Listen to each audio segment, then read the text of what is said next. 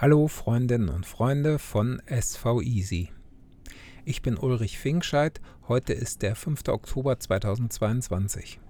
Ich berichte von Bord unserer Segelyacht Easy von meiner Reise um die Welt. Jetzt bin ich gerade im Südpazifik auf Fakarawa. Das ist ein 60 Kilometer großes Atoll und gehört zu den Tuamotus.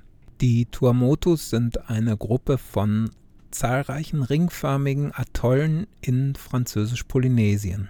Ein solches ringförmiges Atoll entsteht ganz einfach. 4000 Meter unter Wasser bricht in der Tiefe ein Vulkan aus, der durchbricht die Wasseroberfläche und formt einen hohen Berg. Dann kommen Korallen und bilden am Ufer ein ringförmiges Riff. Viel Kalk wird abgelagert. Später versinkt der Vulkan in der Mitte wieder im Meer. Das Riff außenrum bleibt stehen, dann kommen ein paar Vögel, Bäume und später Menschen drauf. Die Menschen holzen die Bäume wieder ab und pflanzen Palmen und fertig ist das Südseeatoll. So, jetzt muss ich hier mal umblättern, weil noch ein Einschub kommt. Außen besteht das Atoll nämlich aus kleinen Riffinseln, die ringförmig angeordnet sind und in der Mitte ist, nachdem der Vulkan wieder weg ist, eine flache Lagune, so 50 Meter tief. Und wenn man Glück hat, findet das Meer zwischen den Inseln an ein oder zwei Stellen sogar einen Zugang zu der Lagune. Das sind dann die sogenannten Pässe, durch die kann man in ein solches Atoll reinsegeln. In der Lagune lagert sich Kalksand ab, daher kommt diese wunderschöne türkisblaue Farbe. Zwischen den zahlreichen Korallenblöcken in der Lagune kann man dann wie auf einem Binnenmeer segeln, muss aber ständig höllisch aufpassen, dass man nicht vor einen Bommi fährt. Das sind große Korallenblöcke mitten in der Lagune. In dem Sand zwischen den Korallen kann man dazu wunderbar ankern. Seit meiner Kindheit habe ich immer davon geträumt, mal in die Südsee zu segeln. Jetzt hat das endlich geklappt. Moment mal, wie bin ich eigentlich hier hingekommen? Der letzte Podcast ist fast ein Jahr her. Da war ich nämlich noch in Bonaire in der Karibik. Vor Weihnachten 2021 bin ich dann einhand über die Karibische See nach Norden in die Dominikanische Republik gesegelt.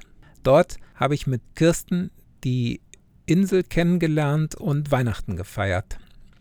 Dann kam mein Cousin Matthias mit Micha zu Besuch. Später haben wir dort mit Merle und Sören eine super schöne Zeit verbracht. Wir haben Buckelwale beobachtet und eine verwunschene Szenerie mit Inselchen, Höhlen und tropischem Wald im Nationalpark erforscht.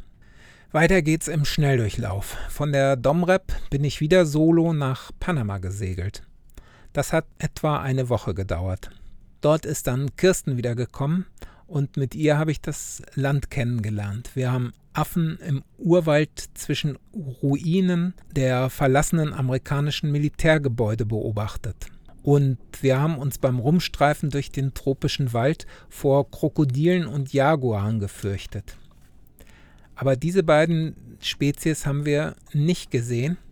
Dafür aber ein sehr sympathisches Faultier, was oben auf dem Baum gehangen hat. Mit meinem Freund Jan habe ich dann den Panamakanal passiert. Auch dabei kein einziges Krokodil. Vor der imposanten Skyline von Panama City habe ich noch zehn Tage in der stinkenden Brühe geankert. Dann begann das große Abenteuer. 35 Tage lang war ich alleine unterwegs, über den Pazifik, vorbei an den Galapagos-Inseln, bis zu den Gambier-Inseln, einer Inselgruppe im französisch-Polynesien.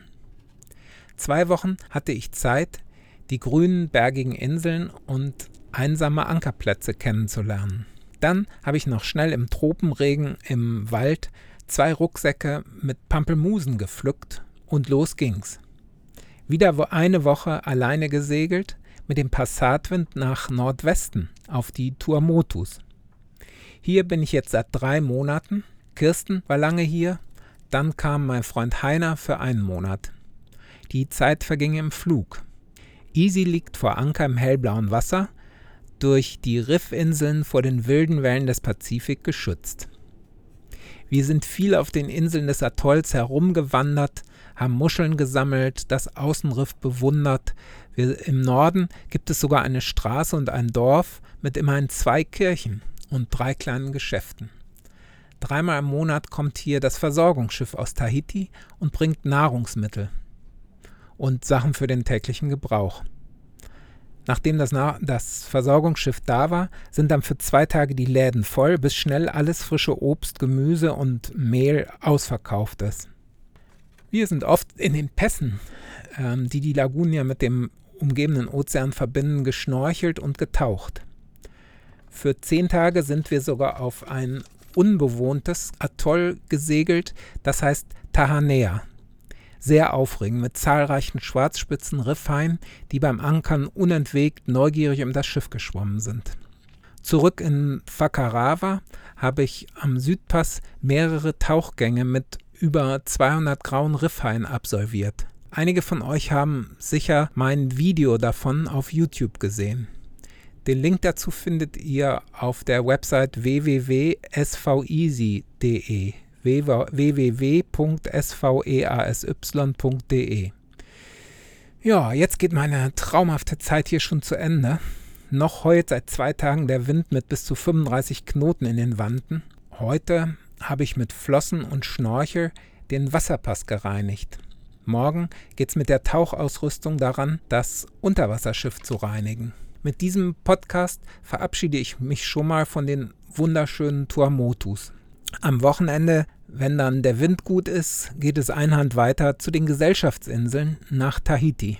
Was dann danach kommt, wird hier noch nicht verraten. Lasst euch überraschen. Wenn euch der Podcast gefallen hat, könnt ihr ihn abonnieren. Bleibt bitte gesund. Bis zum nächsten Mal. Euer Ulrich.